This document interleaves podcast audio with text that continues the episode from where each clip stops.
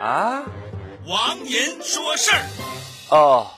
朋友们，你们有没有玩过这样的游戏呢？首先，骑在一个人的肩膀上；第二，站在黑板前；第三，让你骑的这个朋友不停的嘚瑟；第四，在这种情况之下，在黑板上用粉笔画圈儿。说到这儿，可能有些朋友会觉得我有病，呵呵。美国艺术大师汤伯利用这样的方法在黑板上用粉笔画了六行圈儿，于是这块黑板卖了四十五个亿人民币。我看不少网上的朋友都表示了不理解。那么，作为一个艺术家，我来给大家分析一下为什么这幅画值四十五个亿。第一，这个黑板呢就很黑；第二呢，大师使用的这个粉笔呢很直；第三，虽然他画的这个圈啊不圆，但是呢一个圈一个圈呢它能连上；第四，虽然每一行的这个圈的大小都不一样大，但是他画了六行；第五，一块黑板被涂成了这样，这么长时间都没有人擦，就很厉害啊。